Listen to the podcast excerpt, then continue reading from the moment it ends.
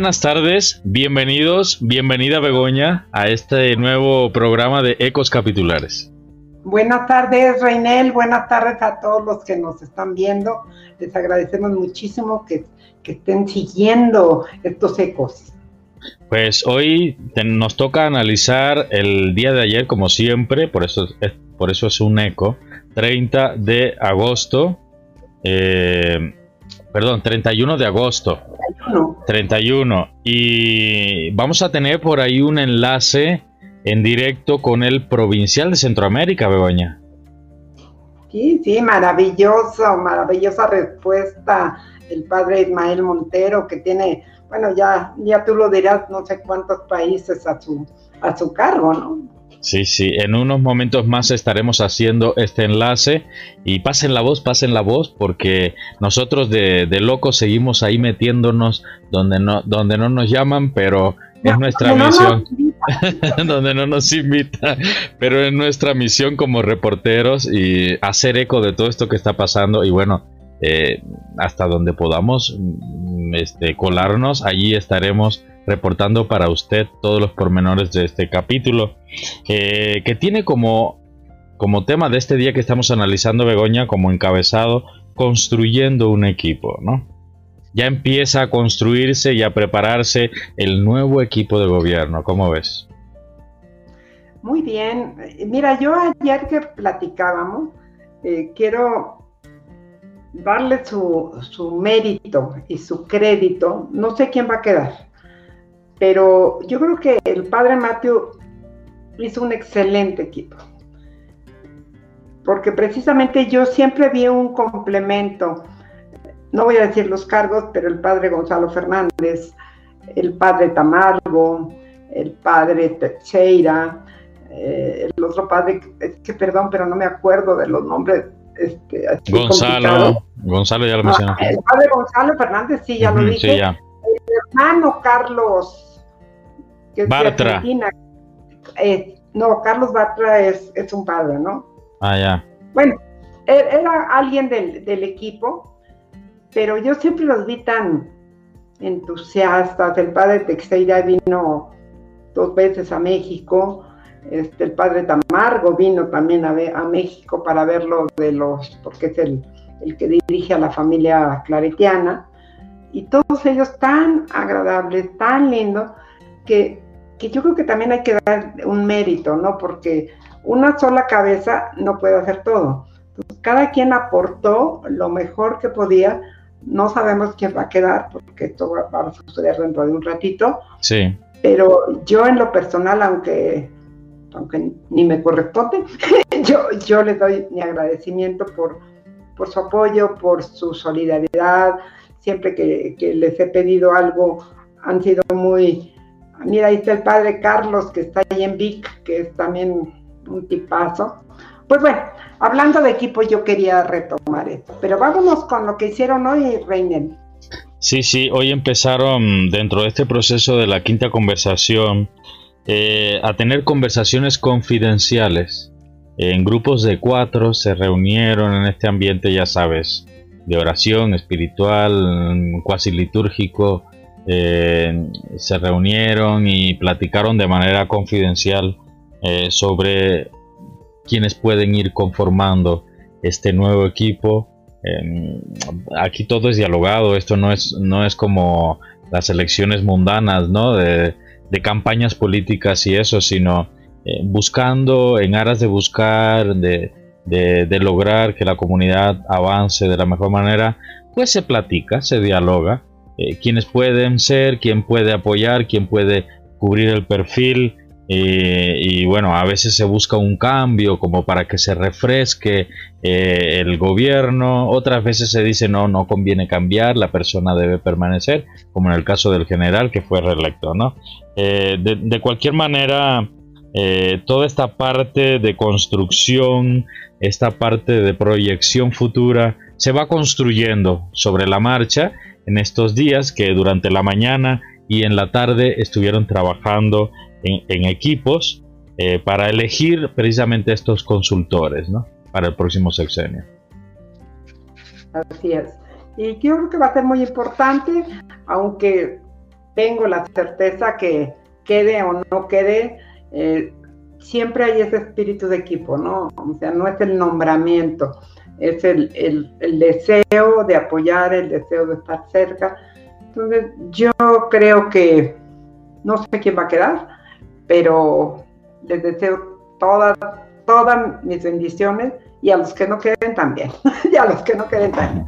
Bueno, recordemos que, que todos los que están ahí son o provinciales o delegados, gente que destaca en sus provincias, en sus, sí, en, en sus organismos, entonces todos tienen sus trabajos y sus responsabilidades, aunque hayan procesos diferentes, ¿no? México, por ejemplo, regresando del capítulo, tendrá un proceso de reconfiguración del gobierno provincial, pero a lo mejor otros otros países o delegaciones están en otro proceso, ¿no? Eso es, evidente, cada quien lleva su ritmo, ¿no?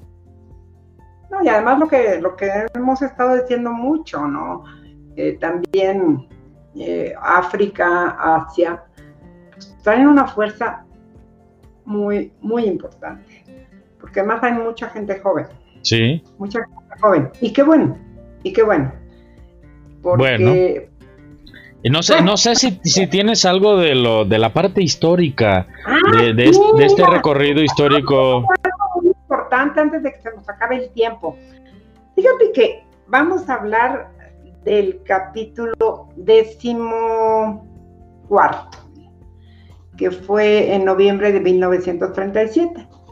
Eh, en Albano, Laziale, Italia. Había 40 participantes y el presidente era Nicolás García. Pero otra vez es convocado por la muerte repentina del padre Maroto. O sea, tres años después también falleció. Y el nuevo general fue el padre Nicolás García. Entonces ahí también se habló mucho, 1937, de la guerra civil española. La guerra civil que, le pegó muchísimo a, los claretianos, ya lo hemos visto en películas y todo, ¿no? Y bueno, luego en el décimo quinto, que fue 12 años después, el 30 de abril de 1949, ya había pasado la guerra mundial. Entonces ahí se, se reunieron en Castel, Castel Galdonfo, Italia, y fue elegido, curiosamente, por primera vez, alguien, un alemán, fíjate, un claretiano alemán, el padre Peter Agustín. Entonces, pues son cosas muy, muy, muy bonitas. Bueno, a mí se me hizo muy bonito porque acababa de pasar la guerra mundial. Entonces, como que, pues yo me imagino en ese tiempo, pues Alemania, ¿no? y el que sale electo es, hmm. un alemán. Curioso, ¿no? Y también, una, tristeza que hubo en ese capítulo. Es, dentro del capítulo eh, falleció el padre Sebastián Lobo, que era el provincial de, em, ay, de Cataluña, creo, no, perdón, pero ya no puse dos. No, de Castilla, de Castilla, perdón. No, pues eh, las sorpresas de la vida. Este, ¿quién, ¿quién le iba a decir, verdad, que en medio de una reunión tan importante Dios lo llamaría a su presencia? Y, en el otro caso del, superior alemán, ¿no? Eh, ¿Quién iba a decir que ante, ante la, crisis que provocó la guerra y, y todo, pues que un alemán destacara eh, que quedara de cabeza. Pero pues... fíjate que habla muy bien, ¿no? De, los caretianos, ¿no? Que no podemos juzgar a, todos por lo mismo, ¿no? Entonces, pues a mí la verdad se me hizo muy interesante y pues ya estamos a mediados del siglo XX, sí vamos a terminar. Sí, vamos a terminar. Sí nos va a dar la vida para terminar. Seguro. Nos quedan, vamos a estar hasta mediados de, septiembre, hasta que finalice el capítulo, en esto que es ecos capitulares. Eh, eh, vamos a seguir colándonos hasta donde nos permitan y vamos a seguir llevando a este hasta usted todo lo, lo, lo más novedoso que se sucede allí en el capítulo. Y bueno, si te parece, corremos en este momento a hacer un enlace en directo con el padre Ismael, que es el provincial de Centroamérica. Muy buenas tardes, tenemos el gusto de tener con nosotros al padre Ismael Montero. Él es el provincial de eh, la provincia claretiana de Centroamérica. Padre, muy buenas tardes, bienvenido. Bien, buenas tardes, buenas noches a todo México, todos los que nos estén escuchando, ojalá que también más allá de las fronteras de México, así son los medios ahora. Muy bien, padre, pues mire, este es el programa Ecos Capitulares y nos hemos colado de alguna manera ahí en el recinto capitular y estamos sacando historias, sí, estamos sacando información y estamos teniendo este encuentro virtual con algunos de los padres capitulares, no solo para México, sino también para otros lugares, como es el caso de hoy, la provincia claretiana de Centroamérica. Eh, me gustaría que nos explicara, padre, esta provincia cómo está integrada, qué naciones, qué países la conforman. Bueno, pues somos una provincia hermana porque hacemos frontera con México, porque empieza en Guatemala, ¿verdad? Nuestra provincia y somos seis países ahora. El único lugar donde no estamos presentes es en el séptimo país de Belice, pero los demás seis países hasta Panamá, pues estamos presentes, al menos dos comunidades en cada país. En Panamá tenemos cuatro. Así que ahí estamos, al ladito de México. Muy bien, padre. Bueno, pues el, objetivo principal que nos convoca eh, pues es en torno al capítulo, por supuesto. Eh, y luego, pues ante esta reelección del padre Matthew Batamatán como eh, mm, superior general de la congregación para el próximo sexenio, tenemos algunas preguntas. Nos, nos interesaría saber, usted que está allí presente, nos ayude a, discernir sobre cuáles serían las perspectivas que se abren con esta reelección. ¿Qué, qué, sucede? Bueno, si, algunos dirían, hay lo mismo con lo mismo, ¿no? Es el pensamiento de, de mucha gente, hay lo mismo, pero quien conoce al Padre Mateo y quien, quien sabe todo el trabajo que ha realizado, diría, Qué padre, qué bueno, el Espíritu está actuando y tenemos mucho por delante. ¿Cuáles son precisamente estas eh, perspectivas? Me gustaría que también nos diera un enfoque desde la mirada Centroamérica, ¿no? Bien, pues un poco por poner en esa perspectiva, es el cuarto capítulo general que estoy, estuve en el anterior donde se le eligió por primera vez al Padre Matthew y ya fue entonces una sorpresa del Espíritu porque en todos los sondeos que hacemos previos él no salía muy cerca. Sin embargo, al final, por distintas circunstancias, la congregación mira que está creciendo ya desde hace muchos años y está fuerte en Asia.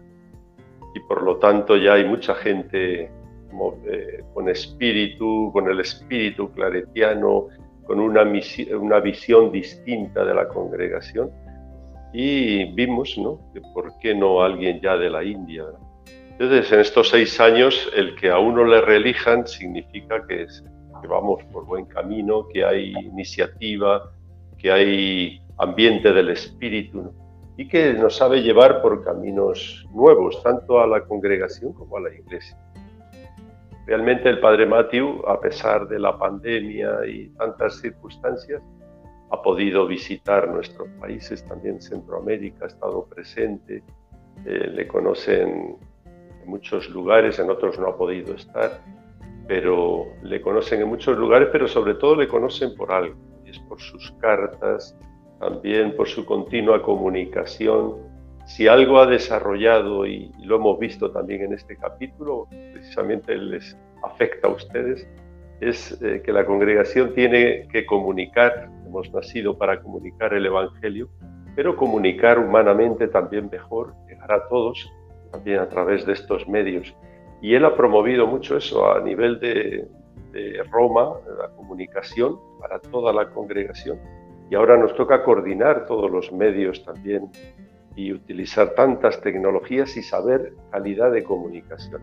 Y entonces con el Padre Matthew se han abierto nuevas fronteras, se ha mirado más y se comprende mejor no solo la India, y algo también peculiar que ha habido, no es nuevo, pero que se ha impulsado, es que todas las provincias, México, pero también Centroamérica, hoy mismo, acaban de llegar dos sacerdotes misioneros de la India a estar en Centroamérica.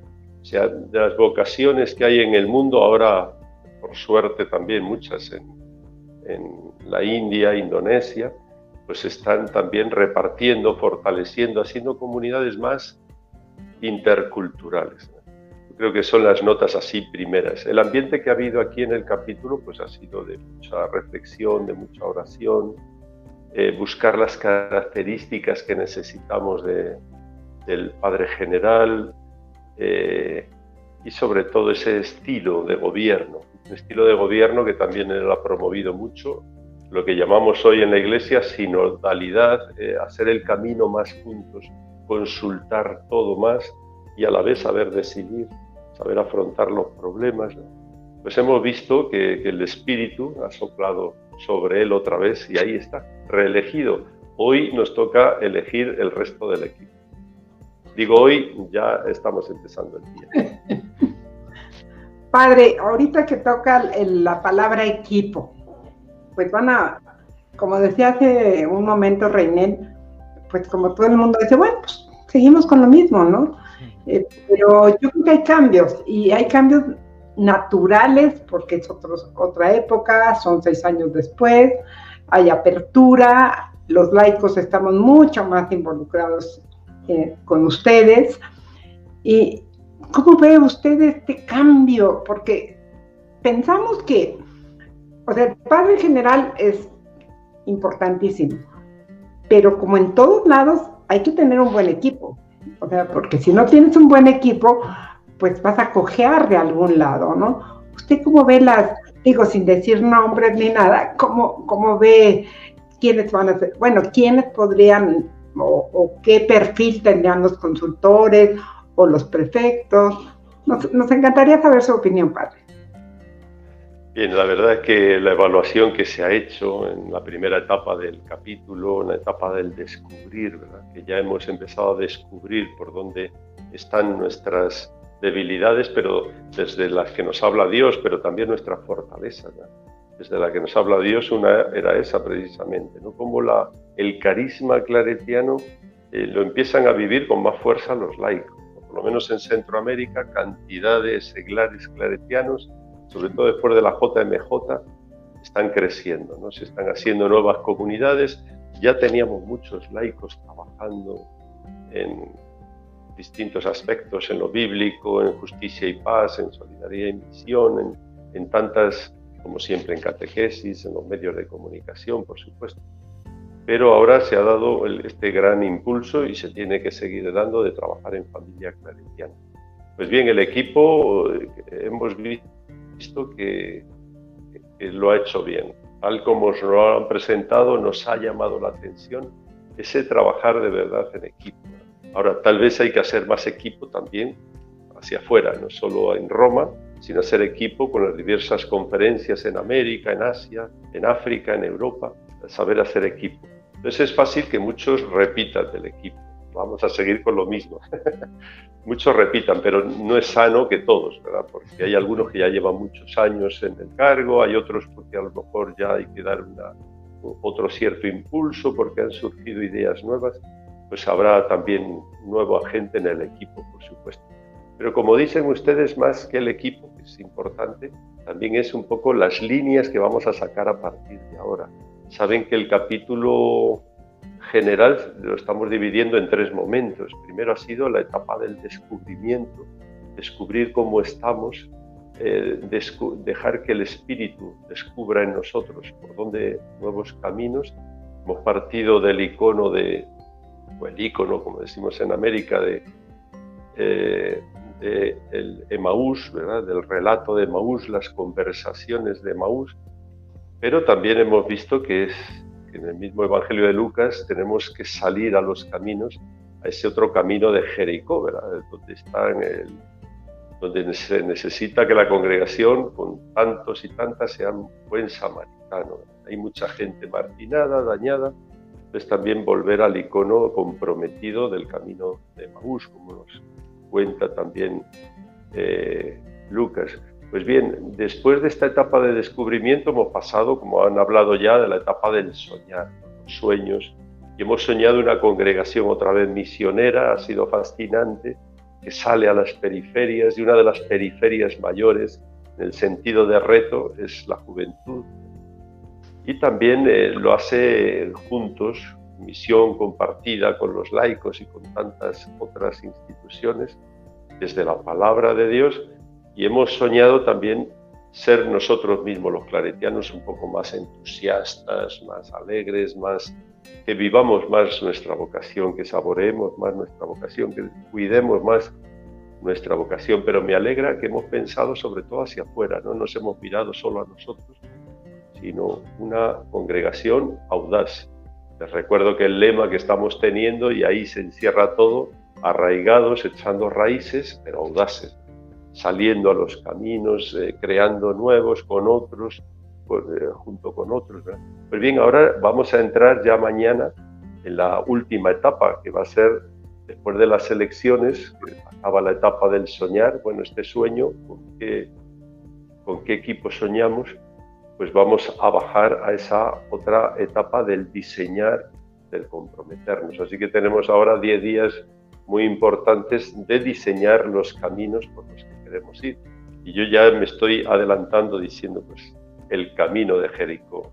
Hay que volver a salir con Jesús, el buen samaritano, y, y a ver cómo también colaboramos con nuestras debilidades en los que están al borde de los caminos.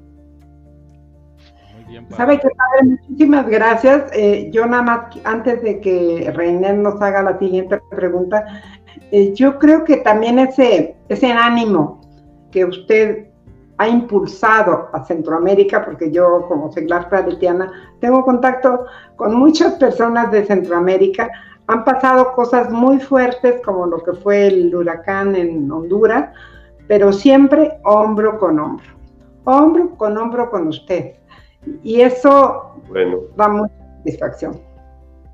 Sí, Begoña, y aprovecho para decir eso, que hemos experimentado la gran solidaridad de la familia claretiana cuando en esta Navidad pasada ha sido terrible, además del COVID, esas inundaciones, especialmente en donde estamos en Honduras, en el norte de Honduras, también algo en Guatemala, afectó a todo Centroamérica y México también, ¿verdad?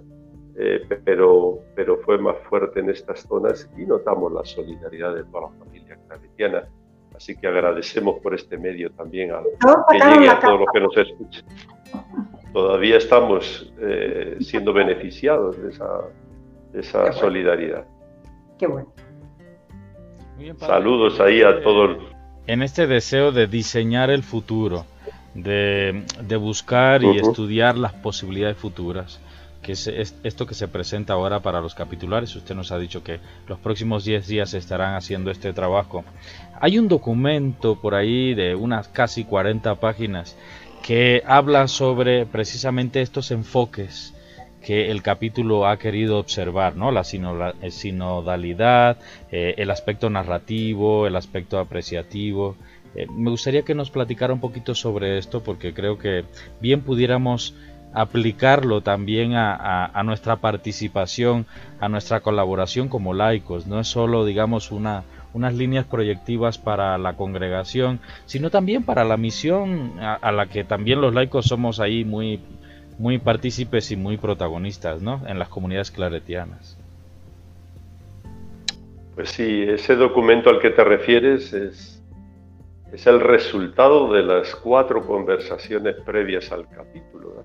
Nos hemos recibido en esta quinta conversación, que es el capítulo, hemos recibido esa síntesis, que es muy interesante, muy orientativa porque viene desde abajo, viene de todas las comunidades, en medio de la pandemia nos pudimos reunir también por Zoom eh, o por otros medios y han sido estas conversaciones las que, las que se han sintetizado ahí. ¿Qué estamos esperando ahora? Que se haga el mismo camino de regreso, que esto vaya bajando otra vez y se haga el camino a la inversa, que ahora lo conversado aquí, lo recibido aquí, lo vayamos poco a poco con una buena metodología.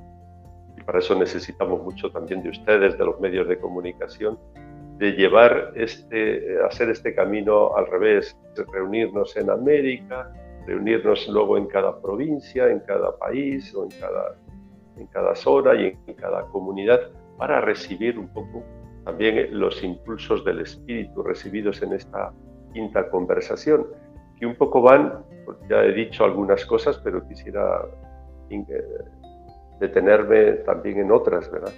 Eh, todo va a ir en torno al, al, lema, ¿verdad? Que tenemos, que es el primer descubrimiento. Tenemos que echar raíces arraigados y tenemos que ser audaces.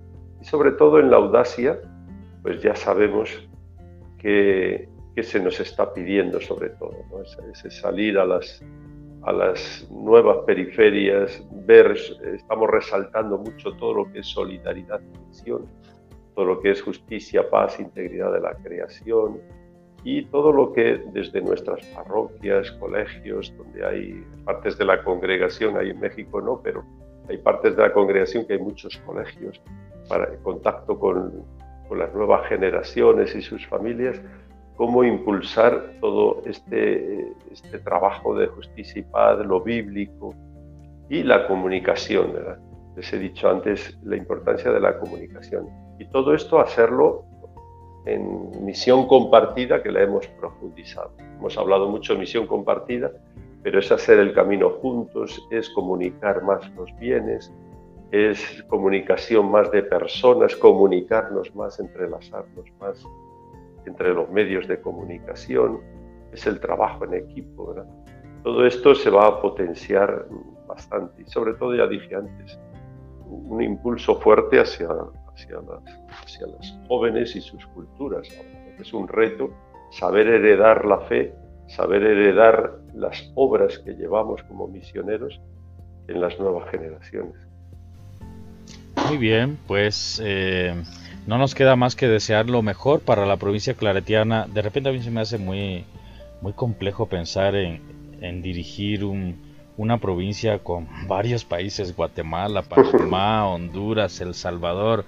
Creo que si es un reto en un mismo país, mucho más cuando tienes que integrar gente de varias naciones. Me imagino el viajeteo de un lado a otro, las reuniones. Y sobre todo ahora con lo difícil que ha sido viajar. Eh, gracias a Dios tenemos estos medios que, que nos permiten tener esta cercanía virtual y real a la vez eh, aún en la distancia. Eh, para cerrar, padre, me gustaría saber un poquito el proceso en el que está ahorita la provincia de Centroamérica. Eh, le, platico que en México, eh, regresando nuestro, nuestro superior provincial, el padre Enrique Mascorro, pues tenemos un proceso. Sí, le vi el otro día en este programa. Ah, qué bueno, qué bueno que nos ve.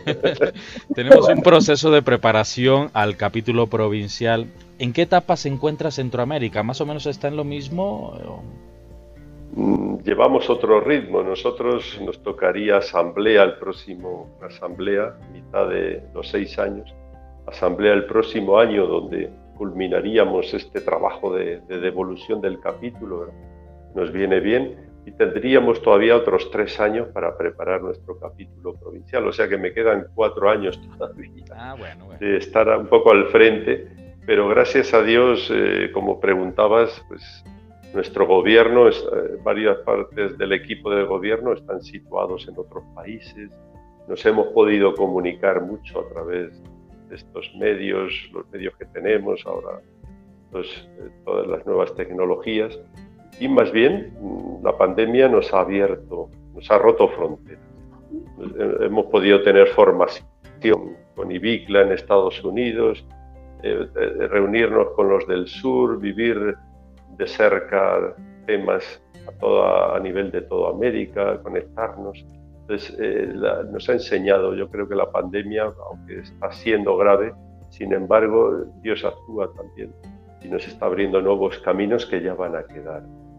Para los que tenemos tantos países y tantas dificultades para reunirse los equipos de distintos grupos, antes nos costaba hacer un encuentro, es cierto que hay que seguirlos haciendo, pero ahora hemos visto mucho mejor la facilidad de reunirnos por estos medios.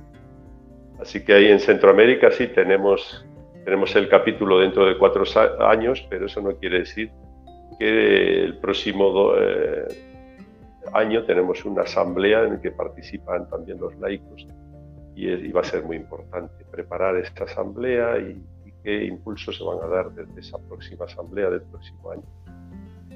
Muy bien. Pues agradecemos muchísimo. Maravillosa entrevista, padre. Me encantó, me encantó, me sentí más cerca que nunca a, estos pueblos centroamericanos que son muy parecidos a nosotros que pasamos por México para ir para Estados Unidos. sobre todo de Honduras, El Salvador y Guatemala. Estos problemas de la migración y bueno, problemas durísimos, durísimos. Ojalá que más adelante otro día nos dé, digo, no ahorita ya, pero algún día podamos volver a tener un contacto con usted porque nos pues interesa ya, ya me conocen, así que ya solo tienen que... Muchas gracias, padre. Gracias, padre Ismael Montero, superior provincial de la provincia de Centroamérica, que nos ha dado la oportunidad de encontrarnos en vivo y en directo hasta Nemi, Italia. Un abrazo, padre. Buenas noches ahí. Buenas noches, padre. Muy bien, Begoña, ¿qué te parece este encuentro que tuvimos con el padre Ismael? Increíble me deja eh, impactada, sobre todo, eh, digo, independientemente de esto que hablamos del capítulo, eh, que cuántos países están bajo su, o sea, no su orden, o sea, cuántos países tiene que abarcar, pero además países de Centroamérica, que es países que, que tienen problemas muy fuertes de migración, de inundación, y países que están muy bien como Panamá o Costa Rica. Entonces, pues, ¿qué más muestra de, las contradicciones que puede haber? Y qué difícil para él. Sí, además un territorio muy vasto, bastante extenso. Yo, yo lo cuestionaba sobre cómo le hace, ¿no? Para moverse constantemente de un lugar a otro, eh, tener encuentros con, con, las cabezas de todos estos lugares, de estos países. Em, se me hace la verdad todo un reto. Todo un reto dirigir una provincia así. Eh, pero bueno, el Espíritu Santo sigue soplando donde quiere y como puede. no, no, y además el Padre, este, bueno, ya lo, habíamos comentado en otra ocasión, eh, eh Centroamérica está muy, muy metido en todas las partes de, la cosa social, ¿no? la, realmente hay, hay, muchos luchadores sociales en, Centroamérica. Muchos, muchos. Al padre Ismael Montero lo hemos visto en, muchos eventos a nivel MICLA, eh, en cursos de formación, en, asambleas a nivel SOMI. Eh, es un hombre muy activo, eh, muy presente. Él nos recalcaba en este en, este encuentro que tuvimos con él, en esta entrevista, la importancia de seguir usando los medios digitales para evangelizar, cómo eh, se debe potenciar las comunicaciones a nivel provincia en este caso, ¿no? Sí, no, fue muy, muy, muy rica la entrevista que nos favor de dar el padre, porque también nos dio un panorama de cómo llegaron a estas conversaciones, de lo, de lo que habíamos platicado antes, de quién van a elegir o quién no van a elegir, y además pues de la problemática social que tiene Centroamérica, ¿no? Entonces, pues estamos felices de seguir teniendo apoyo, apoyo de claretianos que sin ningún problema han dejado que nos metamos hasta, y no, y sobre todo recarga también la importancia de los laicos eh, la conformación, por ejemplo, de equipos de seglares claretianos en Centroamérica. Hay muchísimo. Que está muy presente, ¿no? Esto, esto no, nos gustó saberlo o, confirmarlo. Y un saludo, si en este momento, pues nos, seguro nos están viendo eh, los seglares claretianos de Centroamérica, quienes de alguna manera pues, promovieron esta entrevista, ¿no? Claro, claro. Ah, ah, ah, bueno, no, no voy a decir el nombre, pero ya sabe quién una gran seglar de Panamá que pues, nos impulsó, que bueno, para eso, para eso somos misión compartida. Y ojalá que, bueno, si nos están viendo de otros lugares, pues, también nos, nos contacten. Muy bien, Begoña, pues así terminamos esta, estos ecos capitulares del día de hoy. La cita es para encontrarnos el día de mañana a mediodía hora del centro de México. A ver qué sorpresas tenemos, mi querido Reinel. Sí, claro que sí. Sobre todo la, la, del Espíritu Santo, que es el que siempre nos sorprende. Ya vemos que él, él está soplando. es muy probable que mientras estemos transmitiendo este programa de hoy, esta edición de hoy, ya se sepa algunos detalles de quiénes serán los próximos consultores, ¿no? Eh, es muy probable, si no, pues el Espíritu irá diciendo, ¿no? Pero estemos todos conectados con, con mente y corazón para... Eso es lo más importante. Y como decía el Padre Ismael, que también oremos por ellos, así como ellos oran por nosotros. Por él, por ellos, por todos los que están allá, que no está fácil. Entonces, pues, muchísimas gracias, Reinel. gracias a ti, Vero. Un beso. Hasta mañana. Bye bye. Hasta mañana.